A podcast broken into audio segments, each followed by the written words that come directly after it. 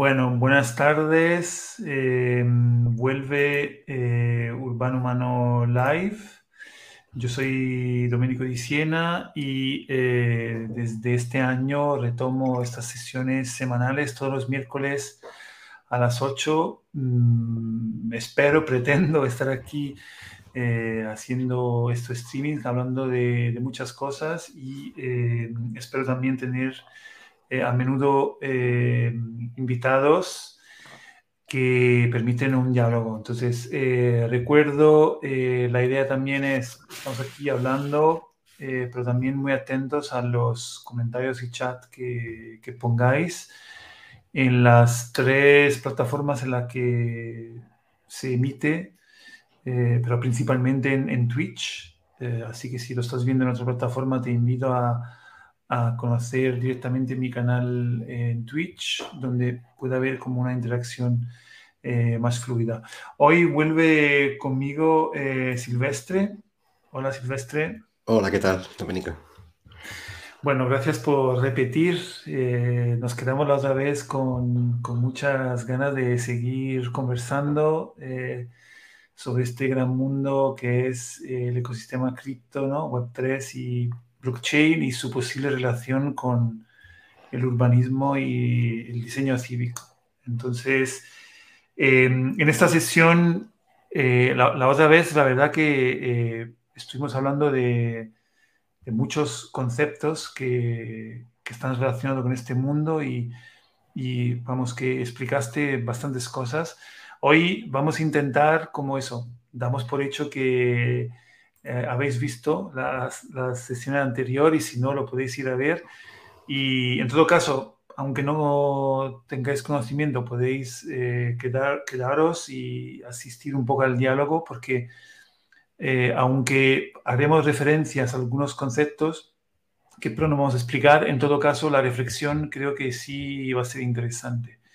Y, y simplemente vamos a empezar un poco por el concepto de DAO, que no sé si nos puedes explicar qué es una DAO y a partir de ahí vamos a ver cómo, cómo relacionamos con el territorio y el urbanismo. Vale.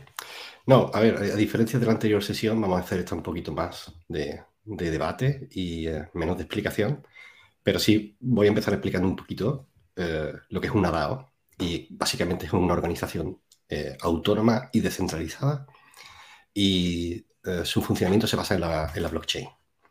La forma en que se basa la blockchain básicamente es, eh, a ver, el, ejemplo que eh, prácticamente el 95% de las DAOs eh, actualmente son, están ligadas a las colecciones de NFTs. Yo sé que hay mucha controversia actualmente con el tema de, los NFTs porque la gente lo ve como, bueno, ¿para qué me voy a bajar un JPG? o sea, ¿para qué voy a, pagar por un JPG si lo puedo, hacer una captura de pantalla, ¿no?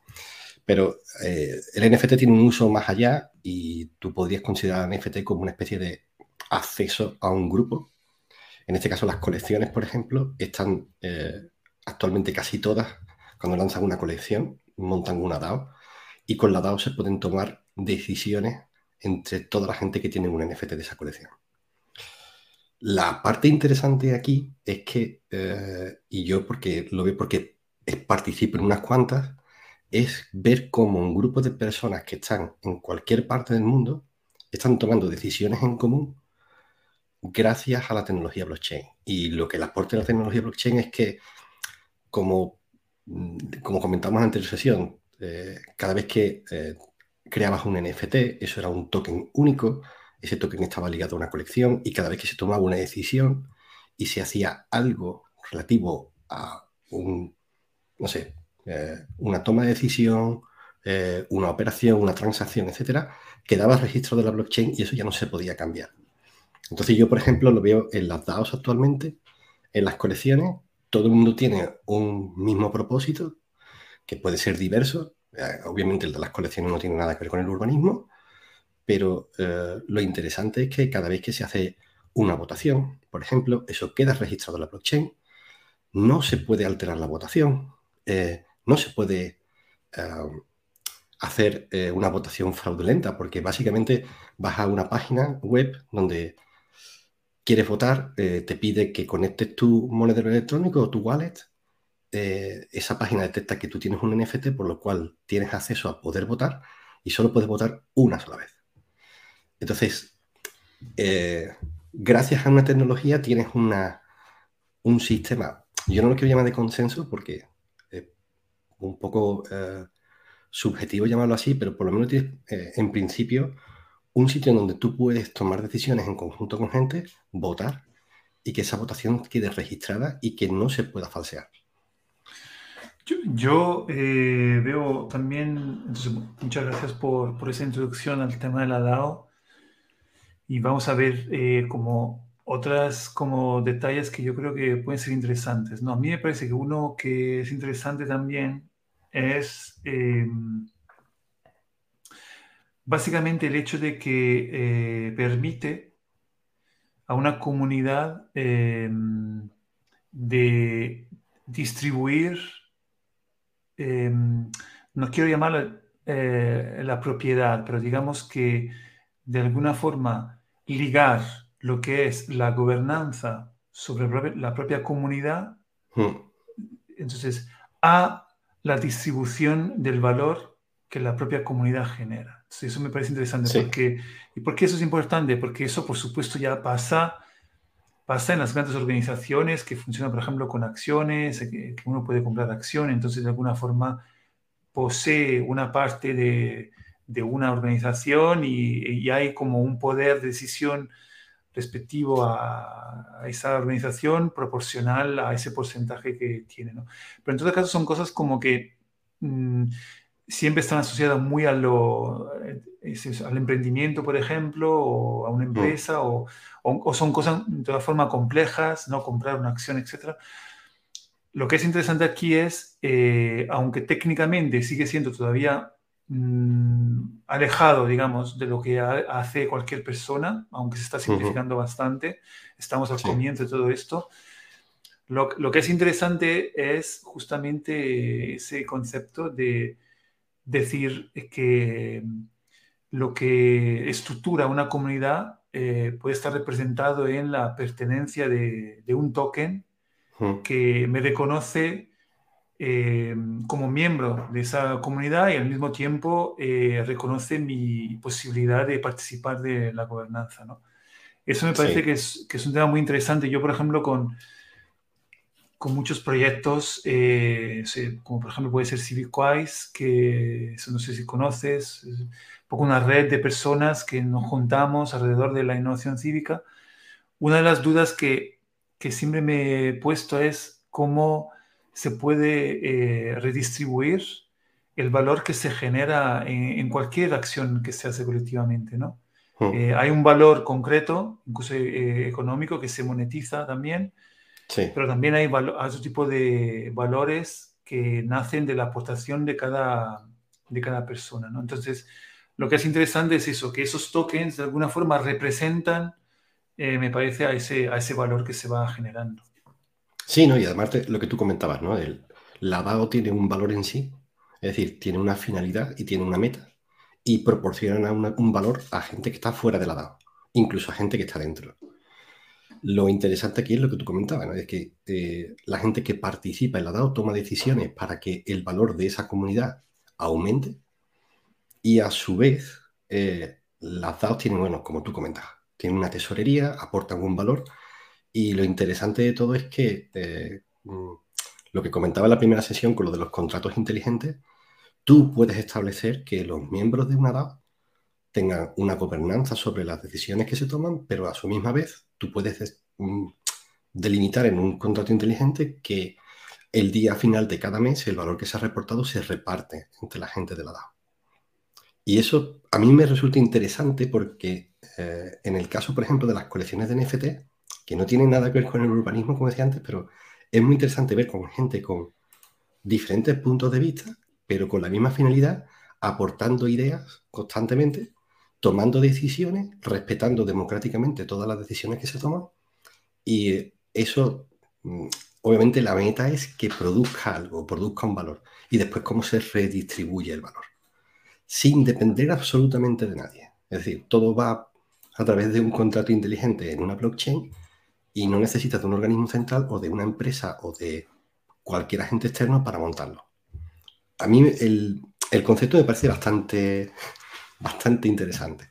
Y yo siempre lo he pensado que en algún momento, en algún caso, o sea, en alguna situación, eso tiene que dar el salto de lo puramente digital, porque ahora mismo el valor que se da es un valor digital, tiene que pasar de lo digital a lo físico. Y eso yo creo que en el urbanismo, bueno, pienso que sí. pienso que, tiene una, un ideas. ¿Algunas ideas que se te ocurre? ¿Cómo podría ser algunos ejemplos de...? Pues, por ejemplo, desde, la gestión económica de un barrio. Y incluso toma de decisiones de la gestión económica de, de, de, parte de una ciudad. Yo creo que sí, yo creo que en, en, algún momento se llegará a eso. Pero lo que tú comentabas en la primera sesión de hace un par de semanas, ahí entra un poco el conflicto de ver gente que intenta em, de forma descentralizada, no dependiendo de ningún organismo, organizarse. Eh, y a su misma vez eso tiene que complementarse con lo público. Entonces, ahí entra un poco el debate de, bueno, ¿y qué van a hacer las administraciones? ¿Se van a quedar a un lado mirando cómo el resto de la gente se organiza y no hacen absolutamente nada? ¿O las administraciones piensan que en algún momento van a tener que decir, bueno, venga, nosotros también tenemos que participar y nosotros tenemos también que montar o unirnos a esta tendencia de montar DAOs y montar organizaciones descentralizadas. Pero, claro, si un organismo central monta una organización descentralizada, ya entra un poco el, conflicto de, de intereses. Sí, vamos, vamos por partes, ¿no? Entonces, em, tú hablabas de, eh, hay como una capacidad de otra organización, pongamos de un grupo de ciudadanos, de unos vecinos, de organizarse eh, en, digamos, en, creo que lo piensas en, términos de, gobernanza, de comentabas antes, ¿no? De cómo se toman decisiones juntos, pero mm. entiendo también de cómo esas decisiones están directamente ligadas a unos recursos que se pueden hacer para, para algo, eh, que mm. no hay forma de, si la cosa es por su propia tecnología, una vez que se toma la decisión, no hay forma de, de que la cosa vaya en otro sentido, ¿no? Está eso, mm. y luego podríamos ver cómo eso se conecta con, eh, eh, sea la relación de los de los ciudadanos con la administración pública, sea la propia administración pública, cómo lo puede usar a lo mejor para mejorar eh, la gestión, por ejemplo. Ya. No, hay, hay, es que yo creo que hay mucho debate, porque eh, yo, por ejemplo, lo había pensado ya un par de veces para en mi vecindario. Eh, de, había, yo había hablado ya, por ejemplo, un par de veces con los vecinos de decir, oye, tenemos un, ciertos problemas de limpieza, tenemos ciertos problemas de asistencia del ayuntamiento nos cuesta muchísimo eh, que un requerimiento del ayuntamiento se lleve a cabo. Y mientras nosotros tenemos que esperar porque, bueno, pues así está montado el sistema. Tienes que mandar un requerimiento al ayuntamiento, decir que vengan a tu barrio y, que vean ellos lo que está pasando. Y muchas veces nosotros habíamos pensado decir, bueno, ¿y por qué no nosotros no nos unimos para arreglarlo todo? Pero claro, siempre existe esa desconfianza de decir, bueno, ¿y ahora qué va a pasar con el dinero? ¿Y ahora qué va a pasar con la administración? ¿Y cómo se toman decisiones? Etcétera. Y una vez pensándolo un poco, digo, bueno, pues creo que al final en una pieza así, una DAO, por ejemplo, encaja perfectamente. No genera ningún valor, pero por lo menos ya tenemos una eh, herramienta totalmente transparente y descentralizada para eh, gestionar eh, ingresos y gestionar pagos para el beneficio de nuestro propio. Pero eso, eso sí, una DAO que no genera nada de valor. Pero piensa en el lado contrario de, bueno, pues un dado que va a generar un cierto valor y gracias a ese cierto valor tiene una tesorería y esa tesorería puede revertir el dinero entre los eh, miembros de la DAO. Sí, ahí sería interesante ver cómo, eh, ahí volvemos al debate de la otra vez, ¿no? Cómo eh, incluimos allí también la administración pública, ¿no?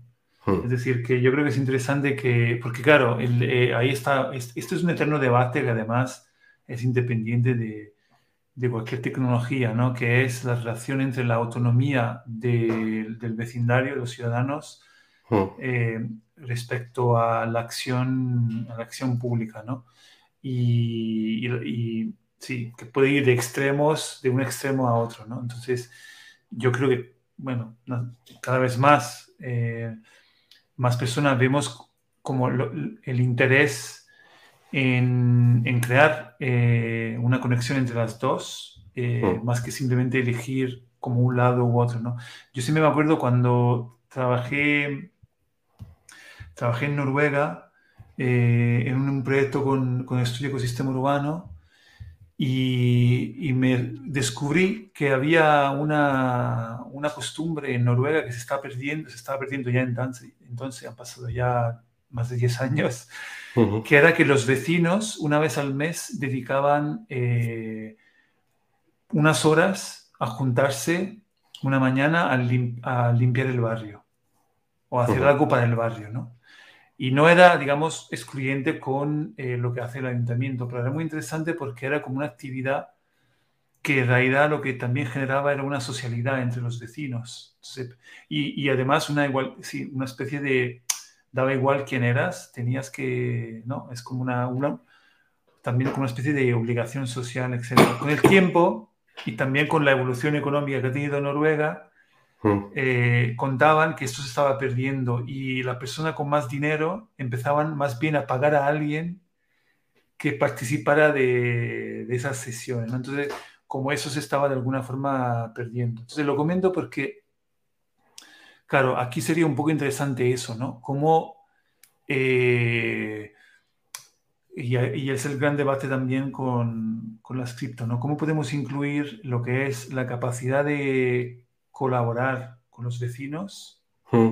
de, gestionar recursos, eh, colaborar con, con, el ayuntamiento de alguna forma y también no perder, digamos, eso, la humanidad de cualquier intercambio, ¿no? Que no todo tiene que estar, digamos, arreglado por eh, una moneda o una, un, entorno económico, ¿no? Ya se, me ocurre una idea así a bote pronto de, por ejemplo, eh, una de las cosas que probablemente pasará en los próximos años es el tema de la gestión energética.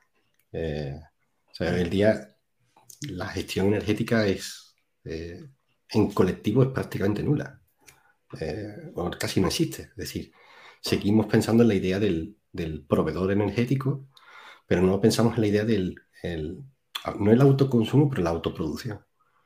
Y, y eso es una cosa bastante interesante, que podría ser el, hecho de decir, una comunidad puede producir, es decir, puede montar un DAO con la idea de decir, yo produzco la energía que tengo para mí, la energía que puedo proveer para el resto de comunidades, y eso en sí ya está dando un valor. Y obviamente ellos pueden vender esa energía o pueden intercambiarla, todo queda registrado a través de blockchain y después ese beneficio repercute en los integrantes de la DAO. Entonces, eh, empiezas a ver como una especie de microorganizaciones económicas, pero a la vez sociales, que hoy en día son bastante difíciles porque al final siempre depende de un organismo que está por encima. En este caso. Sí, eso, es muy interesante porque, eh, bueno, tú sabes que, que también formo parte de un proyecto que se llama Airbnb, que es una, una plataforma cooperativa, ¿no? Eh, y mm, dedicada más al mundo del, turismo, etcétera. Pero digamos que nuestras reflexiones sobre eh, el modelo de gobernanza que queremos evolucionar y que incluya cada vez más eh, actores, ¿no? Que están ligados a ese mundo. Estamos como investigando cosas y, eso, descubriendo cosas, ¿no? Y, y una vez tuve las, la la suerte de entrevistar. Tenemos ahí también un, un, programa que llamamos First Talks, que de hecho tenemos que retomar. Y entrevistamos a, em, a un caso muy interesante que existe en Italia, que son las cooperativas de comunidad. Mm. Y lo que hacen es exactamente lo que tú comentas. Si son eh, cooperativas que nacen para gestionar en conjunto algún tipo de recurso. Entonces no nacen para vender un servicio, eh, o para eso, es para, sino que es, en este caso, para gestionar un recurso que ellos mismos producen. Y entonces es como una mezcla entre cooperativa integral y de comunidad, porque eh, solo nace con sentido de comunidad.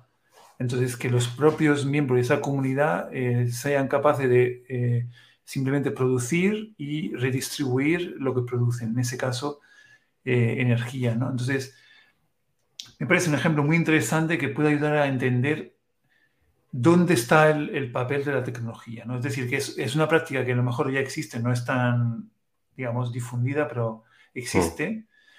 La tecnología puede ayudar mucho porque hace algo que es muy importante, que es simplificar eh, el proceso y hacerlo, eh, digamos, radicalmente transparente, hmm. que es una cosa muy importante para que este tipo de proyectos puedan eh, escalar y puedan estar interconectados entre ellos, que es una cosa que, que, es muy importante y que yo recuerdo, bueno, un, un, amigo, lo conocerás, si no te aconsejo que lo conozcas, eh, a Mario Rey, que escribe sobre inteligencia colectiva. No sé si lo conoces, pero es muy interesante. Y, y, cada vez que, que, hay conversaciones sobre inteligencia colectiva, él, él, siempre habla de, vale, muy bien, conozco proyectos muy lindos, muy buenos, pero ¿cómo se escala, no? ¿Cómo? Porque aquí para, para, transformar hay que escalar. Hmm. Entonces a mí lo que me parece interesante aquí es esto, que se puede encontrar una manera de que con esa transparencia radical y con esa simplicidad que puede tener en la gestión de ciertas cosas, que si no serían como más eh, complejas, podríamos llevar, llegar a eh, escalar ciertos tipos de, de mecanismos, ¿no? Como eso de la energía, que a lo mejor puede estar asociado a otro, ¿no? Entonces, la movilidad, por ejemplo. Entonces, una comunidad se empieza a organizar alrededor de una cosa como tan evidente como es la energía que, he hecho este año va a ser, ¿no? Se comenta siempre cada vez más, el, aumento del coste quizá nos va a hacer cada vez más conscientes de ello.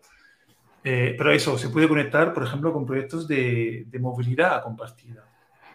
Hmm. Yo, yo, recuerdo cuando tuvimos hace pues ya casi 10 eh, años la primera charla de Think Commons, eh, cuando estuvimos hablando de ciudad y energía, que yo te comentaba de ahora nos queda todavía queda muy lejos, pero va a llegar un momento en que el precio de la energía va a subir tanto que se va a convertir realmente en un, en un, serio problema, porque además no solo afecta a un país, es que ya prácticamente casi... No sé hasta qué punto puede depender de las políticas de un país, pero es que ves que es un problema, a nivel europeo está casi prácticamente toda Europa con el mismo problema. Y, es una cosa que, bueno, pues ahora se llega tarde, ahora se quiere, no sé cómo se quiere gestionar ese problema de la energía. Entonces, Puede ser las DAO una solución, a lo mejor puede ser una solución. Autogestión, eh, pero no solo autogestión, sino no solo de la gestión energética, pero también de la gestión económica con total transparencia. Eso tiene un potencial enorme. Incluso yo, por ejemplo, pensando en uno de los proyectos que hice cuando estuvimos hablando en Think Commons, eh, que era sobre una cooperativa, era un barrio de un pueblo en donde prácticamente la economía del barrio estaba basada en la agricultura y tenían una propia cooperativa. Y daban un servicio, pero daban también un valor, porque al final había un valor comunitario.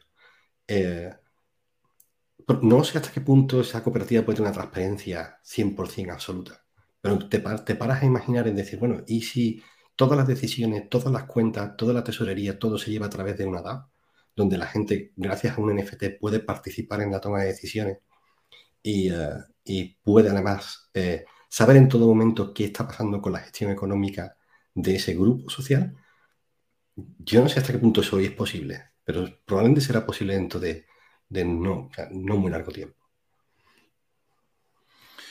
Sí, y mm, se me ocurría también algún ejemplo interesante que es justamente la posibilidad de integrar eh, la acción pública con la acción comunitaria, ¿no? que ha sido uno de los, también de los grandes temas de, para mí de la pandemia, que viste que hubo como un florecer de, de acciones comunitarias, ¿no? de, de, ciudadanos que se organizan para alguna, de alguna forma eh, enfrentarse a la problemática Mm. Eh, sin la necesidad de esperar eh, directamente la intervención de, lo público, ¿no? Pero muchas veces no nos damos cuenta, lo público realmente ya estaba interviniendo mucho, porque realmente mm. toda la gestión de la emergencia eh, es algo que solo, vamos, ha sido posible justamente porque existe ese ámbito público y existe una responsabilidad también ahí política que ha tomado algunas decisiones, ¿no?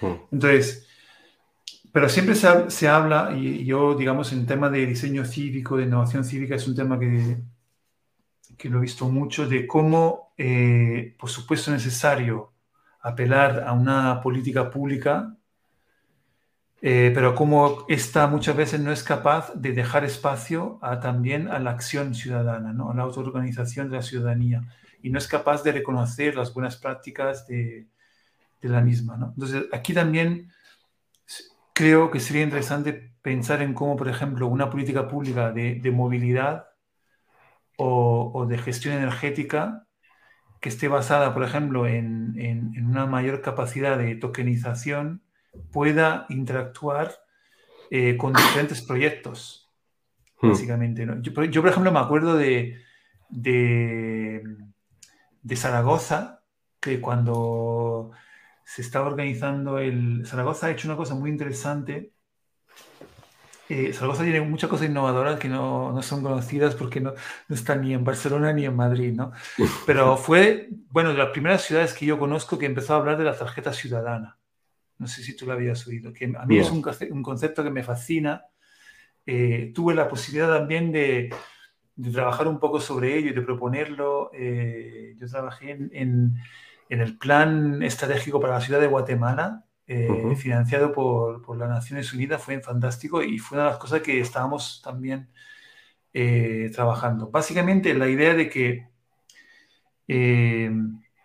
la ciudad, en la ciudad ocurren muchas cosas y, en muchas de ellas hay una necesidad de identificarse para luego poder, digamos, tener el servicio, ¿no?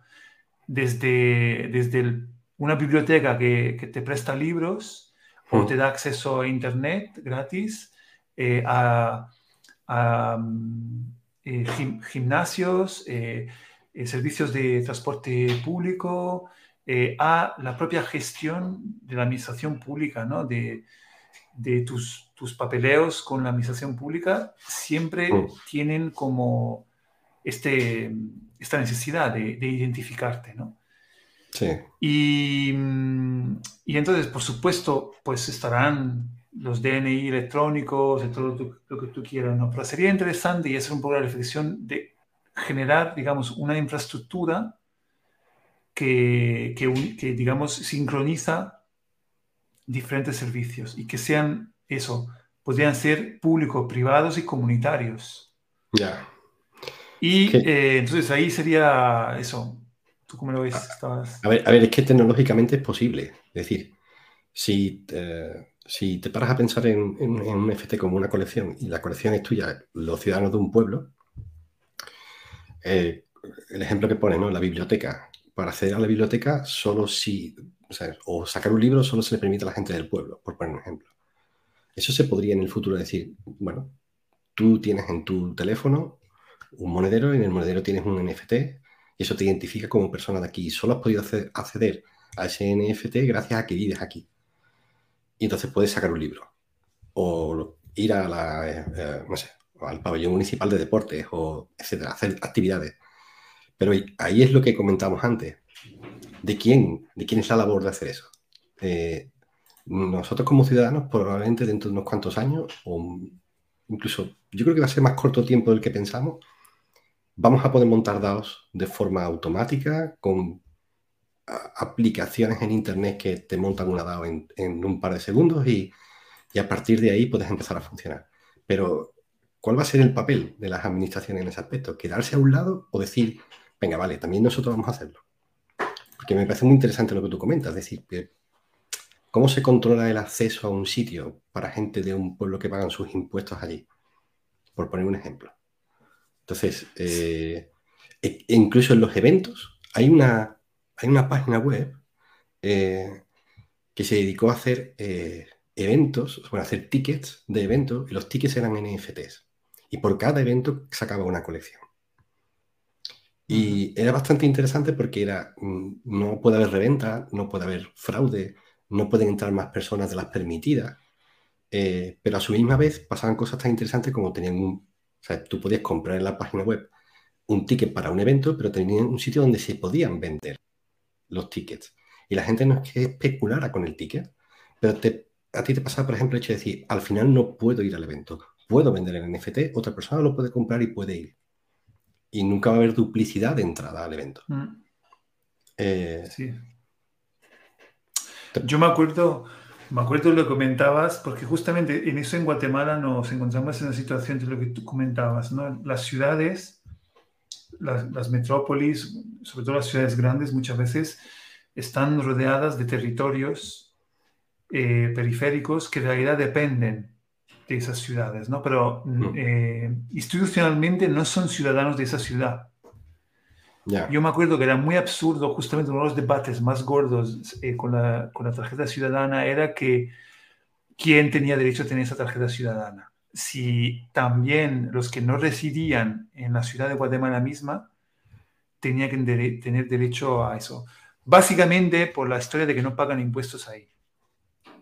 Pero es muy loco, si tú lo piensas, es muy loco, porque tú lo comentabas antes, realmente eh, me parece de hecho una manera de superar eh, esa manera de pensar tan institucionalizada, pero digamos cerrada, ¿no? Si no tengo nada mm. así contra instituciones eh, en ese sentido, pero lo que comentaba antes, ¿no? La acción pública fundamental, pero era curioso cómo se limitaban a algo que no tenía sentido ni siquiera para ellos, porque realmente en, en general cualquier territorio que tiene capacidad de, atraer personas es un territorio que tiene, eh, que tiene energía, ¿no? que, tiene, que, mm. puede ser un, territorio eh, rico de alguna forma. ¿no? Entonces, cuanta más capacidad tú tengas de relacionarte con quienes pisan tu territorio de la forma que sea, eso es un valor para ti, para mm. muchas cosas. ¿no? Entonces, si tú puedes realmente relacionarte, incluso desde antes que llegan a tu ciudad, para optimizar un montón de cosas, ¿no? Que puede ser el transporte, puede ser la gestión de servicios como puede ser bibliotecas, eh, servicios deportivos, lo que tú quieras, ¿no? Pero era curioso porque era muy difícil de, de hacerle entender ese... Yo de todas formas, forma, creo que en ese proceso, Domínico, eh, eh, a ver, en la anterior sesión lo comentábamos de todo esto suena un poco a chino, porque estamos como en los muy primeros días de, del blockchain, a pesar de que Bitcoin tiene más de 10 años de historia, pero eh, todavía falta eh, la adopción. Y la adopción todavía no se ha dado en masa. Eh, esta semana se publicaron un par de artículos en Internet donde había gente que estaba diciendo que, bueno, eso está más que estudiado, hay gráficas de, estudio con respecto a cómo ocurre la adopción de una tecnología o de una actividad. Y eso lo puedes buscar en internet eh, sobre a qué velocidad ocurre la adopción de algo. Eh, por ejemplo, tienes la adopción de la televisión, la adopción de la radio y, por supuesto, de internet y la telefonía móvil. Y es bastante curioso porque parece ser que en el primer porcentaje de adopción el ritmo es muy lento, en torno al 15, el 16%, el 17%, hasta llegar a ese punto la adopción es muy lenta. A partir de ahí es como una especie de retroalimentación y ya eh, ocurre la adopción súper rápida. Y yo creo que un ejemplo es la telefonía móvil. Em, yo recuerdo la primera vez que vi a un amigo mío con teléfono móvil, que me pareció como, no sé, ¿para qué vienes con un teléfono móvil a la calle? Era como muy raro. Tres años más tarde todo el mundo tenía un teléfono móvil. Con Internet pasó exactamente igual. En Internet yo recuerdo la primera vez que tuve un modem, y tenía porque había otro vecino mío que también tenía un modem, pero no éramos muchos los que teníamos en aquel momento internet. Dos o tres años más tarde, todo el mundo tenía internet. Pues yo creo que con cripto va a pasar exactamente igual. Con cripto y blockchain va a pasar lo mismo. Ese, ese gráfico es. Este creo que si, si, mal no recuerdo, puede, si no estoy mal equivocado, puede ver ahí a qué velocidad va. Eh... ¿Se ve? Ya, eh, hay otro en, el que, en el que puedes ver en comparación, en el caso de Bitcoin, Bitcoin con cualquiera de las tecnologías. Bitcoin está como, es una línea como muy pequeñita, muy pequeñita. Pero no, no es en este gráfico, creo. Pero es impresionante, ¿no? Cómo hemos pasado de eso, como está la negra, creo que es la adopción del teléfono. Hmm. Luego está la electricidad, el coche, pero fíjate, el, smartphone y las tablets y, social, media, a la velocidad que va. Impresionante, sí, sí. Es muy impresionante. Yo, antes de la, de la charla, te, comentaba el ejemplo de lo que ha pasado eh, en las últimas tres semanas con Rusia. Rusia ha pasado de eh, eh, penalizar, o sea, es decir, multar a la gente que hiciera minería de, Bitcoin o usara Bitcoin, a decir hoy, lo han publicado hoy, de decir, estamos considerando realmente mm, la opción de Bitcoin como moneda de curso legal. En tres semanas. Y es porque yo creo que también se están dando cuenta un poco de o nos ponemos las pilas o, al final mm, nos quedamos fuera. Incluso Arizona en los Estados Unidos también está pensándolo.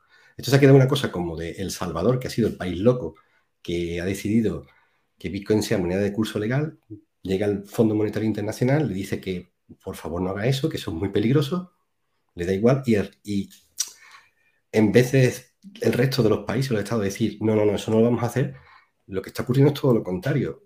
Eh, empieza cada vez más países a planteárselo y ya empiezan a haber países con potencialidad, a Rusia, estados de Estados Unidos, que dices tú, bueno, nos estamos planteando que realmente tenemos que tirar por ahí.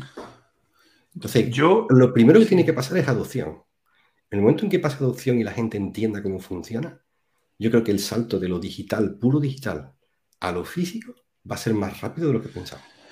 Pero yo ahí veo un problema, Silvestre, porque ahora está pasando una cosa que yo no sé, tengo como eh, análisis eh, yo mismo, sin análisis está ahí, pero no sé cómo enfrentarlo. me, refiero, por ejemplo, mm. los NFTs, eh, hay una manera en la que se están popularizando que yo considero que es también dañina. Es decir, que a lo que voy es que es, es una pena porque están ocurriendo varias cosas. Una manera de que eh, estas tecnologías son conocidas por, por, un público más amplio, ahora mm. mismo son o con noticias sensacionalistas eh, o em, eh, con esta, em, esta dinámica de haz dinero fácil. No, mm. te, no te quedes atrás. Hay una oportunidad histórica de, esto está ahí y te lo estás perdiendo, ¿no? Además, con una, una armada de, de, youtubers y de, de, canales que se multiplican y que te están vendiendo todo el rato esto, ¿no? Y entonces es una pena, porque claro, porque yo creo que claramente para muchas personas lo primero que va a llegar va a ser eso. Entonces tú tendrás eh, los que se suman a esa idea de, ah, pues ya he encontrado la manera de, de hacerme rico, que hmm. además detrás tiene un problema muy gordo, que son todas las estafas que hay y que, hmm. claro, los primeros que llegan van a caer siempre, muy fácil. Em, y entonces, claro, lo primero que van a escuchar va a ser eso. Y entonces hmm. decía, lo primero van a decir, ah, qué guay, a ver si me hago rico yo también.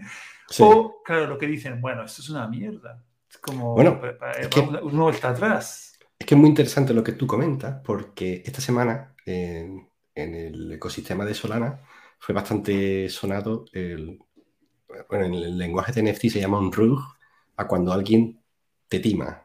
Es decir, mm. alguien, montó, alguien montó una colección, eh, montó un, servidor en Discord, montó una, un marketing bestial y prometía todo con la colección. Vamos a tener metaverso, vamos a tener juego, vamos a tener no sé cuánto, y la gente se metió.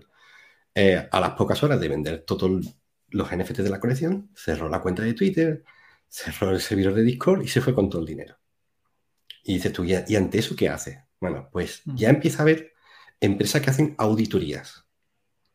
Es decir, que eh, elaboran informes para la gente para decir, hey, esto es cierto, este proyecto está bien montado, hay gente responsable detrás, tienen un roadmap, tienen una tesorería, tienen, está todo muy bien montado y hay un compromiso, hay contratos, etc.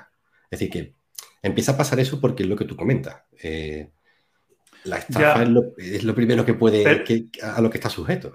lo que pasa es que eso, bueno, lo sabemos tú y yo y no sé cuántos, pero la cuestión es que te llega un mensaje en Telegram hmm. de súbete al, al, grupo NFT que es ahora, de hecho siempre está esa cuestión de es ahora o nunca más y la gente se suma y... Sí, sí, pero a ver, es que... yo, creo que yo creo que el año pasado ha habido un boom con los NFT eh, bestial, por lo que hablamos en la anterior sesión, por, todo lo que se montó con los primeros NFT y cómo subieron de precio, pero realmente el 90% de las colecciones no valen nada.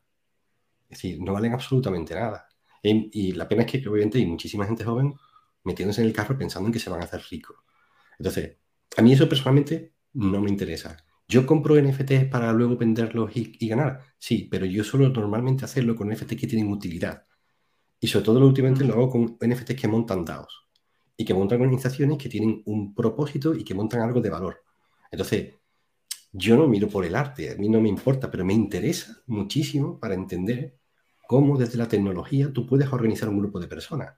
Hay una idea, hay un proyecto, eh, se expone en un white paper cómo está montado todo el proyecto y qué es lo que se quiere hacer, y a partir de ahí tú participas prácticamente semanalmente en toma de decisiones sobre, eh, oye, pues hay que pagar a desarrolladores, hay que seguir con el marketing, hay que, eh, la aplicación hay que Mm, cambiarla, etcétera, etcétera, etcétera. Yo, de hecho, me llegó hace un par de días un mensaje por Twitter de una colección que estaba montando una DAO, pero una DAO con la idea de eh, servir de aprendizaje. Ellos querían que eh, la gente que participara en la DAO, lo que fuera, lo que eh, hicieran sería dar valor de aprendizaje a otros desarrolladores que quisieran aprender. Entonces, lo que me pedían es, ¿tú puedes participar? Y yo dije, sí, me parece interesante. Es decir, yo voy a participar en un grupo de gente que toma decisiones en común y que lo que vamos a aportar es el valor de enseñar a otros a programar, por ejemplo, en este caso.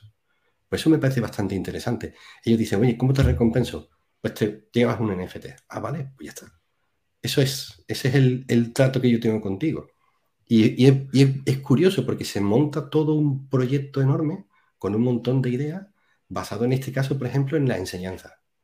Está genial, o me parece muy interesante. Sí, yo ahí le veo un potencial eh, muy grande, le veo un potencial muy grande porque, por ejemplo, eso también, esas cuestiones que he vivido eh, en proyectos de, digamos, de educación, formación más bien, o cursos online, etcétera, es muy curioso porque tú, eh, sí, por la manera que yo tengo y mucha gente tiene de entender el aprendizaje, siempre tenemos claro, creo que lo, que es interesante realmente de, esos cursos es el coaprendizaje, ¿no? el generar un contexto relacional que conecta a personas con intereses parecidos, con experiencias diferentes, que aumenta. ¿no? la riqueza de, de estímulos y conocimiento que se puede crear. ¿no? Entonces, la base que tú generas, la infraestructura que tú generas, eh, por supuesto, tiene que existir, que es la que permite que esas personas se encuentran,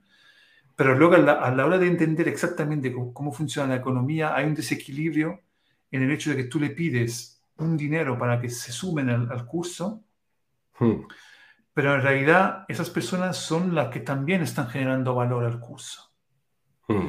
Y es muy interesante eso de los tokens, porque cuando tú le puedes decir, vale, has hecho el curso, has contribuido, te has inscrito, has pagado, el curso, pero además te llevas el token, es muy interesante porque ese token va a tener un valor, puede tener, no es que seguramente, pero en todo caso tiene un valor seguro, tiene que, digamos, ya dice seguro que has participado de ese, de ese curso, de, esa, experiencia, que ya es muy importante muchas veces para todo el mundo de, buscar y de, encontrar gente que, por ejemplo, para colaborar, yo muchas veces, más que tener controlar títulos universitarios o lo que sea, cuando tengo que buscar a alguien con el que colaborar, si puedo comprobar que ha participado a un tipo de eventos, seguro que me interesa más. Mm. Tiene eso, ¿no? Pero lo, que es interesante es que además es, ese token podría incluso tener un, valor, ¿no? De bueno, forma que, que, es correspondiente a la comunidad a la que tú has colaborado, con la que has colaborado. Claro, no. Y, yo te pongo el ejemplo de lo que te he dicho anteriormente. Yo, eh, a mí cuando me llegó este mensaje y vi el white paper, le vi muchísimo sentido, porque yo, lo primero que me decían es, olvídate de Udemy, donde tú compras un curso por no sé cuántos euros y te puedes descargar el curso y, ya lo ves. No, esto es diferente. Tú puedes enseñar, puedes hacer conexión con la gente gracias a un token por pertenecer a esa colección y entre todos vamos a montar un, o vamos a darle una apuesta de valor al conocimiento que aquí generamos entre todos y tú a la misma vez que estás trabajando en generar ese valor a través de ese conocimiento, estás haciendo que tu token suba. Entonces, yo no voy a ganar dinero porque vendo un curso. Yo voy a enseñar a gente, voy a, montar una comunidad donde hago contacto con gente, donde probablemente me saldrá trabajo y donde probablemente enseñe a otros. Y si eso se hace conocido y la gente, uh, ahí está, ahí hay una apuesta de valor muy buena, porque ahí se está generando mucho contenido, se está generando muchísimo conocimiento. Entonces yo puedo decir en, en, determinado momento, bueno, ya he terminado mi fase aquí en la DAO y ahora quiero vender mi token. Pero, pero es muy interesante porque yo creo que eh, también hay una cuestión que, a la que nosotros no estamos acostumbrados a, prestar atención. Porque estamos acostumbrados a pensar la economía en términos, en términos de eso, de, de eso, euros, de valor. Hmm. A lo que voy es que una cosa fundamental, yo creo que siempre tenemos que tener en cuenta es, estamos hablando simplemente, estamos hablando de valor de generar valor, ¿no? Y de distribuir eh, ese valor, de reconocer eh, cierto valor. Y, eso, y yo insisto, es cierto que en, la colaboración, en lo colectivo, tenemos un problema, porque es muy difícil reconocer eh, cierto valor y redistribuir ese valor. Entonces, hmm. muchas veces hay eh, hay muchas cosas que no se reconocen y no hace falta reconocerle un valor en euro, ¿no? Incluso ese token no es que hace falta necesariamente de revenderlo para reconocer ese valor. Lo que es interesante de todo esto es que genera una infraestructura que es capaz de em, eso, de reconocer ese valor que tiene muchas formas, no solo una, ¿no? Entonces, por ejemplo, en un proyecto de, de aprendizaje, eh, eh, nosotros estamos acostumbrados a que haya como un alguien que vende y uno que compra. Hmm. Yo creo que a lo que vamos, que es muy difícil todavía de entender ahora, es que en realidad en lo que estamos trabajando, por ejemplo, ya en, cooperativas de plataformas, los ejemplos que hacías tú también antes de la energía, es que nos estamos intentando mover cada vez más en un contexto diferente, en el que las personas participamos de la construcción de ese valor y entonces el mecanismo económico alrededor de todo eso se está transformando. Y eso es que es, impresionante, pero es brutal. Entonces eh, se puede aplicar también a como nosotros entendemos, por ejemplo, habitar un territorio eh, y participar de todas las infraestructuras que tiene ese territorio. Sí, pero yo, estoy totalmente de acuerdo. Pero al final, al final, eh, Domenico, si tú inviertes en una apuesta de valor de algo, ya sea por, hemos hablado, por ejemplo, de agricultura, hemos hablado de energía, hemos hablado de conocimiento. Eh, al fin y al cabo, tú estás invirtiendo en algo. Eh, no, es, no, es, por, no es de una visión como muy materialista, pero es decir, tú puedes eh, proponerte el decir, yo tengo un trabajo, pero aparte de mi trabajo, yo tengo, participo en una DAO. Y en esa DAO proponemos un valor y generamos un conocimiento y generamos comunidad. Y obviamente, cuanto mejor yo lo haga, porque es mi inversión, eh, digamos, a dos bandas, no es como tú dices, de, estamos acostumbrados de yo compro esto y tú lo vendes y yo te pago. No, en este caso es diferente, en este caso es yo genero algo y a base de esa generación de algo, que aparte tiene el concepto de comunidad e incluso de cooperativa, mi token obviamente puede subir de valor. Y yo en cualquier momento puedo decir, ya mi función aquí ha terminado y me puedo marchar. Entonces, sí. Genera otro, otro contacto y otra especie de, pero de, de relación social muy diferente. No, pero de hecho a lo que voy es que estoy de acuerdo en lo que tú dices y yo creo que tenemos que aprender. Hay mucho prejuicio en la inversión. Sí. Eh, no, mucho prejuicio. A veces se malinterpreta. Si invertir es una forma de participar también. Claramente luego hay muchas formas que degeneran, para mí en, una eh, equivocada visión de cómo tú participas de la comunidad, ¿no? Siempre dicen que tú aportas valor, pero tú invirtiendo también aportas valor, porque hay muchas personas que necesitan esa inversión. Sí, un proyecto necesita la inversión que tiene formas diferentes. Puede ser económica, pero puede ser también la confianza que tú le das en ese, hmm. en ese proyecto. ¿no? Entonces, muchas veces, por ejemplo, con esta idea del token, hmm. y, y ahora no, me, no, me, no se me ocurre el, el término exacto que existe, pero realmente tú usas un token simplemente como garantía para generar otra liquidez, ¿no? Ya. Entonces, me, hace gracia lo que tú comentas de lo de la de esa especie de está muy mal visto la inversión, pero yo creo que también es algo muy cultural. Venimos de países mediterráneos. De dónde. Sí, de Mediterráneo. Venimos de países mediterráneos. Yo que no vivo ya en un país mediterráneo, eh, la visión aquí total, es totalmente diferente. Es decir, eh, no es una cuestión materialista, pero es una cuestión de decir, eh, las cuentas tienen que salir. Y si salen las cuentas, los proyectos van para adelante. Y, es mm. como una visión muy fría, pero a la vez también te da una especie de realismo de decir, vale, pues entiendo. Si la idea tiene también una base económica, la idea sale para adelante. Eso está claro. Y tenemos que quitarnos un poco en la mentalidad, sobre todo española, italiana, esa idea de decir, invertir en malo. No, no, no. Es que no pienses es que, no eres aquí, no estás en Wall Street. es decir, tú tienes que pensar en que, oye, yo genero un valor y ese valor al final te tiene que repercutir en algo. Simplemente.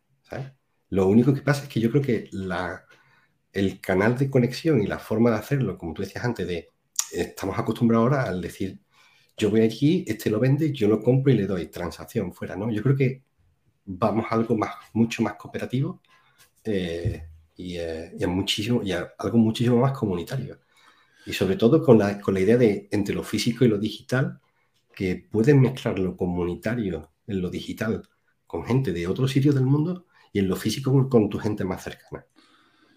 Sí, sí, de hecho, yo, yo ahí veo, tengo curiosidad también por ver, ¿no? Porque todo esto eh, sí puede ser interesante porque de alguna forma no tiene por qué estar siempre todo contabilizado con un correspectivo en euros o dólares. A lo que voy es que mm. no, eh, en realidad puede pasar, y eso me, interesa mucho, que con esto de los tokens, que reconocen lo que tú haces y cómo tú aportas valor, se puede dar como una especie de, eh, de intercambio que no necesariamente mm. pasa por un valor de, eh, contabilizado en euros y dólares. Es decir, que, por ejemplo, tener un token que dice que tú has participado de algo, a lo mejor te permite tener un acceso o, te simplifica, te, te, vuelve, qué sé yo, más barato o no sé qué, el acceso a otra cosa, te reconoce y puede haber como un mecanismo en que de una cosa pasa a otra, entonces cualquier cosa que en todo caso hmm. tú haces para aportar valor puede tener como directamente un, digamos, reconocido eso, ¿no? Sí. Y, eh, puede que no estemos siempre pensando en cuántos euros o cuántos eh, dólares vale eso, sino en qué puertas, hmm. que, que, realmente nosotros lo hacemos, eh, ¿no? Muchas veces cuando alguien quiere conseguir algo, ¿no? Siempre se habla de abrir puertas, ¿no? Hmm. ¿cómo, abre, ¿Cómo haces tú para abrir puertas, para conocer a alguien, para interactuar con eso? Entonces, eso es interesante. También es cierto que a mí siempre me sale la duda de eh, eso, no va a ser que se transforme todo en eso, es decir, que, que, que todas las puertas estén basadas en tokens, ¿no? Que, que, que no quede algo fuera de, hmm. de, este, de, ese, de, ese, de, ese, tecnológico, de ese digital. Eso es una la duda, por supuesto. De, todas formas, creo que, a ver, eh, esto, esta tecnología es tan, tan, tan, tan joven que yo creo que todavía vamos a ver muchísimas cosas muy diferente eh, en los próximos años. O sea, el año pasado fue el boom de los NFT, yo creo que este año va a ser el boom de la, de la DAO, porque es que se ve claramente en el mundo de, de cripto todo lo que está pasando. O sea, todo es, prácticamente todo el mundo que está en cripto está en una DAO y todo el mundo está investigando y viendo a ver realmente, están pensando desde eh, lo tecnológico. Es decir, hay muchísima discusión en el código de cómo se tiene que ejecutar una DAO, pero también está en la parte más, digamos, eh, intelectual, digamos, de pensar cómo se va a organizar y cuál es la idea que subyace detrás de todo y cómo se le da valor a una DAO. Entonces, bueno, yo creo que tenemos que andar un poco el camino y ver eh, al final a dónde nos lleva, pero prácticamente estamos empezando en esto. Sí, y yo creo que, como hemos hablado mucho, quería eh, mostrar otro ejemplo que a mí me encanta de, DAO, que te lo comenté justamente el otro día, no me acuerdo si en streaming directo o después, que es este proyecto que se llama Kibeth, que, es impresionante, que claramente detrás también tiene una DAO, entonces tú puedes participar de la gobernanza, pero hmm. que es muy potente porque está empezando a, desarrollar lo que llamamos la economía del don. Eh, un poco siempre con esta, con esta cuestión, ¿no? La cuestión es generar valor eh, real. Entonces, aquí también está evolucionando el mecanismo del crowdfunding. Hmm de alguna forma, porque básicamente la plataforma que hace selecciona proyectos que normalmente tiene que ver también con el bien común hmm. eh, y entonces las personas pueden entrar en esta plataforma y hacer donaciones a, estos proyectos. Pero lo que es interesante es que eh, las donaciones, luego, entonces los euros, los dólares, luego se transforman también, entonces tú recibes lo que comentábamos antes, ¿no? Cuando tú participas en un curso. Es verdad que tú has pagado ese curso, pero luego detrás recibes eh, un token. En este caso recibes también unos tokens eh, equivalentes un poco a tu, a tu donación.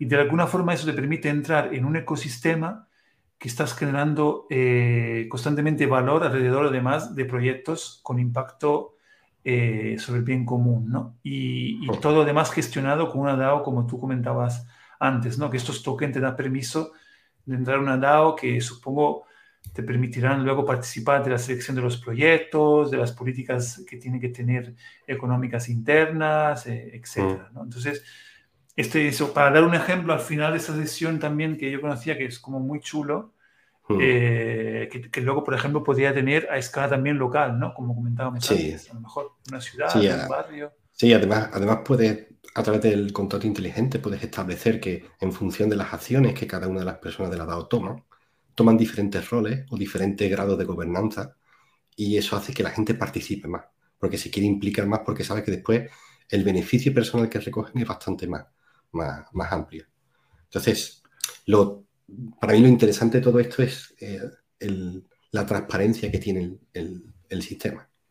Es decir, eh, no no puedes eh, hacer fraude en el sistema porque básicamente el sistema se basa en un programa informático. Y un programa informático queda registrado en una blockchain y eso no se puede, en el momento en que una acción queda registrada, no se puede tirar hacia atrás. No se puede borrar. Siempre queda ahí registrado. Sí, yo, eh, quería cerrar también comentando que me estoy viendo un, vídeo de que dura, muchísimo, dos horas y media, que es súper crítico con todo esto, pero es muy interesante. La verdad que eh, me parece un poco tendencioso, la verdad, pero es muy interesante. No, lo comento porque creo que es siempre interesante em, reafirmar que, por supuesto, hay muchos lados que quedan por aclarar, hay eh, caminos que pueden ser también bastante malos, hmm. pero no obstante, no obstante, yo sigo considerando que hay una oportunidad muy grande y hay una capacidad de poder hacer algo que es impresionante y repito, hmm. es, me parece muy importante hablarlo, por ejemplo, con respecto también a la duda que comentaba antes de la estafa, ¿no? que, de los NFTs, ¿no? que en el fondo uno tiene la duda porque cuanto más se habla de NFT, incluso de las estafas, más curiosidad tiene la gente de ir a ver lo que pasa, porque si hay estafa, en todo caso algo bueno tiene que haber, es como un mecanismo que entonces, me parece muy importante que se pueda hablar de esto y que pueda llegar a personas eh, que, eh, que, en todo caso le ven ¿no? el interés y que empiecen mm. a ver cómo, como tú decías, no queda mucho por delante y si puede haber más personas que le, que le estén dando vuelta a esto en la manera más, más interesante posible, mejor, ¿no? Eso es un mm. poco lo que esperemos que pase. Pues a mí un vídeo como ese, por muy largo que sea, me interesaría verlo, porque yo creo que, yo, creo que cuando eh, llevamos aquí una hora diciendo solo como dándole azúcar a, a, este tema, como diciendo que todo es fantástico, pero yo prefiero escuchar decir, no, no, la voz crítica quiero escucharla para ver, decir, bueno, ¿dónde flaquea esta idea y en dónde se puede mejorar? Porque evidentemente voces críticas siempre va a haber, pero es que es la única forma de, de poder progresar. Sí, sí, yo de hecho lo, conseguí eh, gracias a un amigo que, bueno, no sé si, lo verá, pero le, aprovecho para saludar, que es eh, Pablo Rey. Lo quería poner aquí, pero se llama Line Goes Up, The Problem with NFTs. Y espera que lo quería. Lo voy a poner aquí para que la gente lo vea. Y nada, la verdad que es como bastante crítico. Eh, hay dice, dice muchas cosas que tienen sentido hmm. eh, y son muy buenas para que tengamos como la, la atención puesta en algunos problemas que, que está generando. Eh, esto, a ver, lo, comparto. Este es. Aquí se ve Line Goes Up, The Problem with NFTs. Y es muy interesante, son dos horas y media, la verdad que suelta toda una serie de reflexiones, empezando por el, comienzo, Bitcoin, Ethereum, y etcétera, y es, muy, es muy interesante. Y mm, quería comentar algo más para acabar, que también me ha gustado que se están generando comentarios en Twitter. Yo voy también un poco viendo comentando cosas para ir organizando sesiones eh, semana tras semana y hay dos cosas interesantes que se están dando. Primero, la semana que viene, eh, gracias a, un, intercambio que ocurrió en Twitter, promovido y provocado por Marina Blasquez, eh, vamos a tener una sesión para hablar de muchas preguntas que tenemos sobre la participación. así que va a ser interesante. Em, y luego eh, también me gustó alguna propuesta que, el comentario que llegaron por ahí por parte de Javier Arteaga, al que luego se sumó también Matías Bianchi desde, desde respectivamente Colombia y Argentina, un poco con esta idea de la conexión entre metaverso y política. Entonces, seguramente espero que en marzo poder organizar alguna sesión para hablar de, de esto que también puede ser eh, interesante. Y nada más. Pues sí, sí, bueno, seguramente iremos volviendo, Silvestre, eh, para que vuelvas a comentar. encantado. Pues sobre todo que, sobre todo que haya debate y que podamos, eh, y si después en las próximas sesiones vas a adquirir más ideas de, y otros puntos de vista sobre estas cosas, ya genial. fantástico. Pues, eh, pues genial. Entonces, pues nada, muchas gracias por esta sesión. Y a ti, muchísimas gracias. Hasta pronto. Chao. Venga, chao, chao.